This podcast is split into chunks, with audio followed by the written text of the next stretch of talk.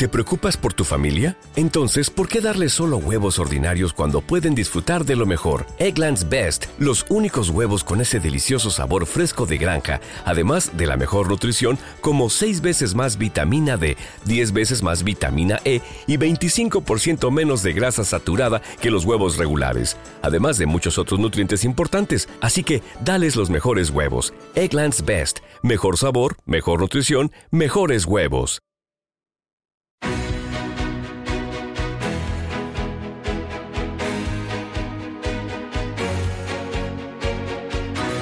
En Capital Intereconomía, Consultorio de Fondos.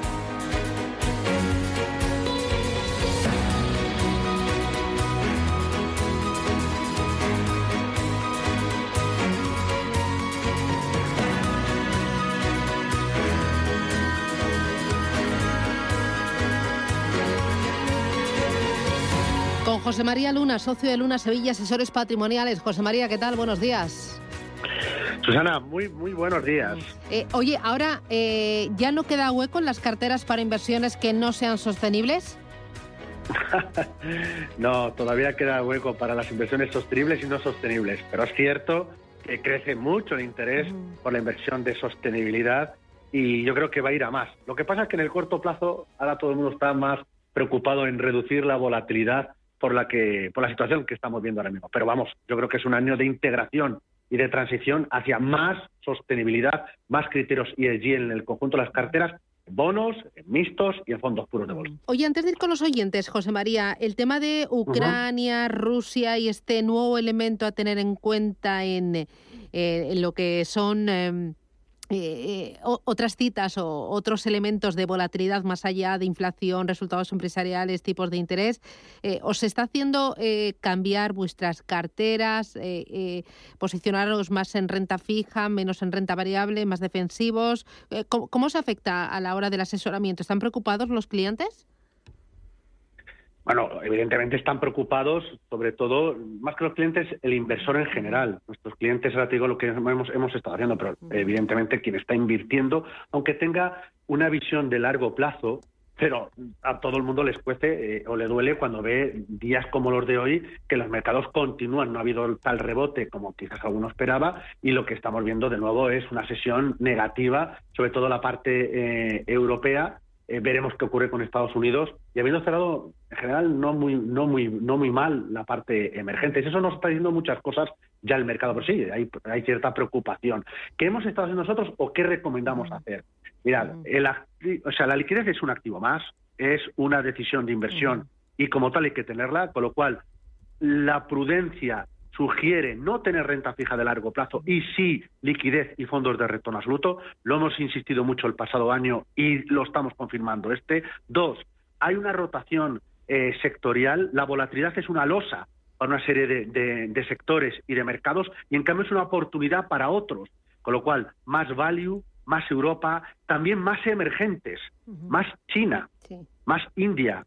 El año pasado no queríamos nada de, de China no tener China en estos momentos de cara a este ejercicio, no solo por las Olimpiadas, sino con eh, bueno, pues el Congreso chino hacia final de este ejercicio y el desacoplamiento que tú precisamente hablabas esta mañana en la tertulia que se estaba dando, pues se está dejando notar en los mercados emergentes. También se está dejando notar en las divisas. Preguntabas, oye, ¿y por qué el dólar y el euro? Pues una explicación adicional de la que comentaban esta mañana es dónde están los tipos de interés reales los tipos de interés reales en Estados Unidos son más negativos que en el caso europeo. Es decir, la inflación es un problema en Estados Unidos o más problema que lo que ocurre en Europa, con lo cual aquí todavía podemos encontrar tipos muy bajos, pero tipos nominales, en algunos casos positivos, cosa que en Estados Unidos de momento no. Con lo cual, todo ese desacoplamiento de los bancos centrales, todo ese desacoplamiento de velocidades de, crecimiento económico y esa normalización que se está dando junto con todos los criterios ESG nos está diciendo algo más de Europa, sí emergentes a nivel global, sobre todo Asia, y sobre todo value. Y la liquidez, por favor, la liquidez es un activo más. Oiga, que es que no me da rentabilidad, sí, pero me da munición cuando la tenga que utilizar y sobre todo me reduce la volatilidad del global de la cartera. La liquidez puede estar en productos de deuda de muy corto plazo o en productos de retorno absoluto, que es un gran, una gran idea, sobre todo cuando hay dispersión de mercado. Dame un par de vehículos de retorno absoluto. Uy, te podría dar muchos, pero mira, eh, productos, hay un fondo de la casa Lion Trust que, a nosotros nos gusta mucho eh, como producto a la hora de, invertir en, en, la parte de, renta variable, que, eh, que, mira, se denomina el producto Global Europe Strategy Equity. Y luego otro, de, ya no de Lion Trust, que es una casa británica, de una casa española, además muy cerquita de donde nosotros físicamente estamos, en la Plaza de la Lealtad, que es de Dunas. Es el Dunas Valor Equilibrio, un mixto multiactivo, pero con una vocación de retorno absoluto. Y fija, el, Dunas Valor Equilibrio lleva un 0,82 de rentabilidad positiva en este año, cuando la mayoría de los fondos mixtos eh, están en negativo. Con lo cual, hay valor si elegimos bien productos con una orientación de retorno. Muy bien. Voy con eh, Manuel, buenos días. ¿Qué buenos días. Mire, yo tengo un plan de pensiones, ¿no? ¿Me podían eh, eh, decir en la lista a ver si es, eh, en qué podía invertir ese plan de, plan de pensiones que tengo? Claro, ¿qué, qué, plan de pensiones? En no sé, ah. sí, sí, lo, tengo en ING no sé si conocerá algún plan de pensiones en ING si no me da igual. O sea, porque tiene... a, ver que me entere, ¿tiene un plan de pensiones ya contratado con ING? Exacto, correcto. Tengo renta fija a corto plazo. Vale, y entonces se está perdiendo. Sí, estoy perdiendo un poquito, ¿no? Y a ver si me podía recomendar, es como dentro de este año que tenemos tan difícil, ¿en qué producto podía invertir? Vale, vale. Pero, Manuel, pero ¿qué vocación tiene usted? Eh, vocación me refiero de perfil de riesgo y más o menos también la edad para, bueno, pues ver un poco eh, qué producto, pues claro. Pasar de renta fija, a lo mejor, darle una idea de 58, o sea, usted todavía es, está, es joven. Hombre, jovencísimo, jovencísimo. Es un crío, te lo digo yo. Te lo joven. Sí, sí, efectivamente. Y me, gustaría eh, invertir en, algo de riesgo. Muy bien, vale, vale. Gracias, muy amable. A ver, ¿qué, qué, qué le podemos aconsejar? O sea, primero, cuando uno tiene un plan de pensiones, uno eh, lo puede mover igual que un fondo de inversión. No es el plan de pensiones para toda la vida, ¿no? Claro, evidentemente. Es decir, uno tiene un producto pensado hacia largo plazo, aunque los políticos de esto no entiendan mucho y, lo castiguen, pero está pensando una ocasión de ahorro a largo plazo y de cara sobre todo a, bueno, cuando llega nuestra edad de jubilación, pues esa renta que, que podemos percibir del plan de pensiones junto con otras, pues bueno, pues tener una, una jubilación algo más desahogada. El vehículo que tiene eh, ahora mismo Manuel es un producto que efectivamente tiene una rentabilidad bajísima o negativa, teniendo en cuenta dónde están los tipos de interés, sobre todo en Europa en estos momentos, que son bajos o incluso negativos. Y con la inflación que tenemos, aunque sea menor que en Estados Unidos, la rentabilidad real le hace al producto perder poder adquisitivo. ¿Qué le podemos decir?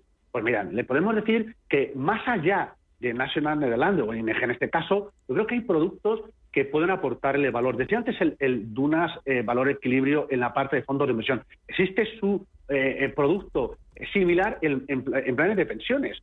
Un producto mixto, multiactivo, que puede darle algo más de, rentabilidad. En el caso de Fonditel, puede ser en este caso, bueno, pues el producto eh, red activa mixto, que también podría ser una alternativa interesante a la hora de, aportarle valor. Y si ya lo que queremos es un producto dentro de la casa, evidentemente tiene que ser un producto ya de renta variable. Me refiero de la casa, me refiero de, ING, ¿de acuerdo? En este caso optaría por algo que sea más Europa.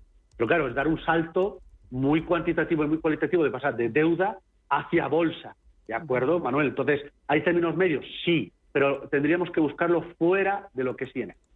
Muy bien, voy con notita de voz. Buenos días. Eh, le quería preguntar al señor Luna que cuál es su opinión sobre el fondo de Fidelity de China Focus eh, Fund, eh, si considera mejor eh, meterse en China directamente o bien mediante otro fondo que, que englobe más Asia. Si es así, me gustaría que me indicara un fondo alternativo y si no, pues su opinión sobre este fondo para invertir. Muchas gracias. Muy bien, ¿qué dices?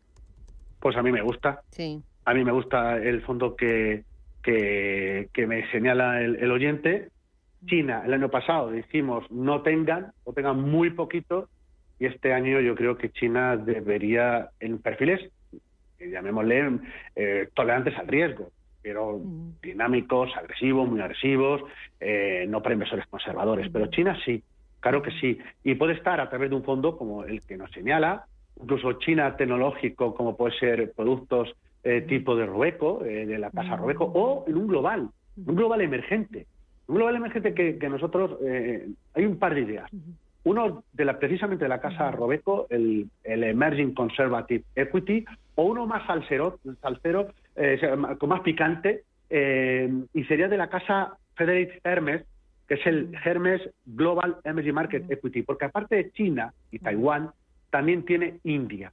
Y a mí yo creo que ese tándem India en China, China-India, me gusta. Por cierto, Rusia en este producto global emergente tiene poco peso. Lo digo un poco por esas tensiones que hablabas antes. Eh, que, eh, ojalá no lleguen a, bueno, pues a producirse un conflicto bélico que sería lamentable para otra vez para nuestra vieja Europa. Muy bien. Eh, voy ahora con mensaje escrito. A ver, tenemos unos cuantos. buenos días. Soy David de Barcelona. Mi cartera está compuesta eh, ah, por el China Equity Global Equity Consumer Global, pero no dice de, qué gestora, ¿no? Dice, mi cartera está compuesta por estos sectores y geografía, ah, por estos sectores y por esta geografía. Eh, primero China, después Equity Global, luego Equity Consumer y Europa Value. Claro, debe ser... Ah, China Equity, a ver, espera, ya. O sea, no dice el nombre de las gestoras, pero dice tengo China Equity, o sea, renta variable China, renta variable global, eh, sector consumo a nivel global y Europa Value. ¿Qué te parece? Es que no, como me lo leía, me lo ha escrito todo sin puntos y sin comas, me, me, ha costado. Eh, y es David de Barcelona. A ver, dime.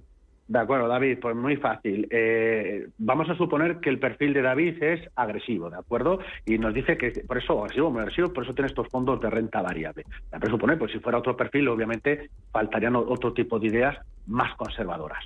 China, ya lo acabo de decir, sí, puede ser China o un fondo global emergente con mucho peso en Asia, que quizás sea lo más adecuado en las actuales circunstancias. Global también, pero que no tenga especialmente sesgo hacia el growth sino que tenga más peso hacia value, hacia finanzas, hacia, sector industrial, hacia energía, ¿de acuerdo? Es decir, ese tipo de ideas eh, tipo productos como puede ser, no sé, persigue la Mundi International, por poner un ejemplo, ¿de acuerdo?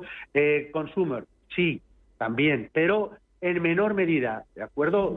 Quizás bienes de lujo frente a lo que es el consumo más clásico, a pesar del enorme ahorro que existe. Europa Value, sensacional. Europa y Value es lo que quizás todo lo que dice Europa y China quizás sea lo que más me gusta. Vale. Eh, mira, otro de los oyentes dice, buenos días para el consultorio de fondos de inversión. Dice, ¿le parece buena idea entrar en el momento actual en un fondo de agua? ¿Qué le parece mejor opción? ¿El Robeco Asset Management Water, Robeco Water o el BNP Paribas Aqua? Mm, mira, mm, yo no los conozco ninguna.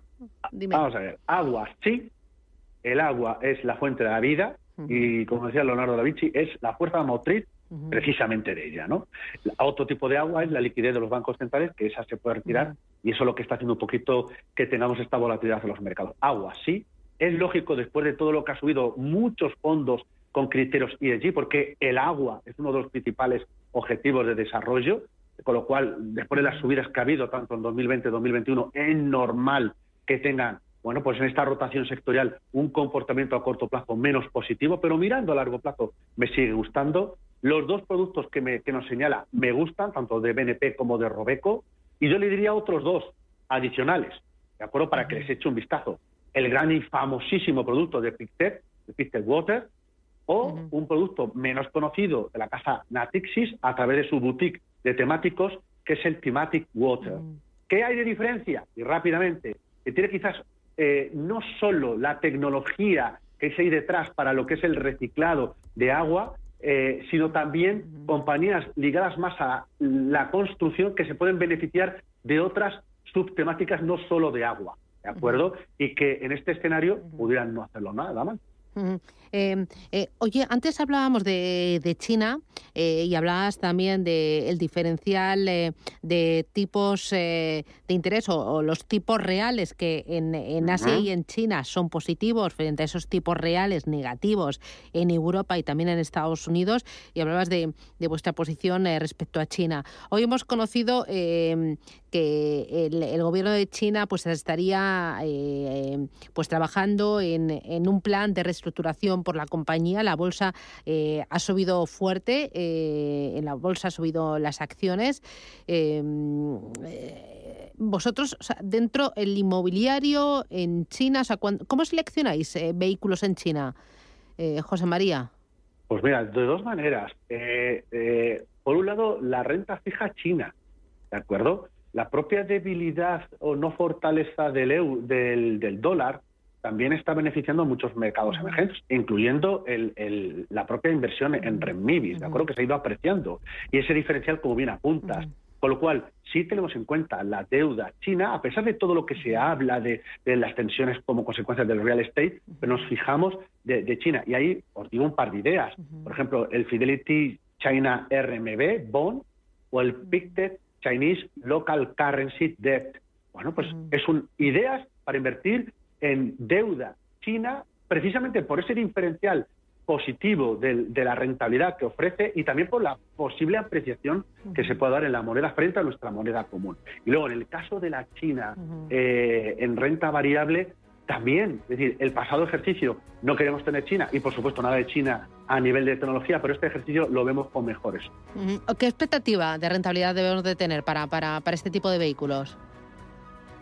Pues en el caso de hay que ser realista, ¿de acuerdo? Que sean pragmáticos. Pero aparte de deuda, en China, pues mira, eh, a mí que me dé un fondo de China en este ejercicio rentabilidades de en torno al 2-4%, yo ya me diría súper contento. La renta variable china, pues yo esperaría que la rentabilidad pues estuviera en torno al 10-15%. Pero es mi expectativa, otra cosa es luego lo que es la realidad. Pues seamos realistas, porque este ejercicio es big, volatilidad, incertidumbre y compra. Estupendo. Pues eh, José María Luna, socio de Luna Sevilla Asesores Patrimoniales. Un placer. Gracias por atendernos y sobre todo por ayudar y formar a nuestros oyentes. Un abrazo. Adiós. Fuerte abrazo, Sana. Gracias a todos. Buen día. Chao.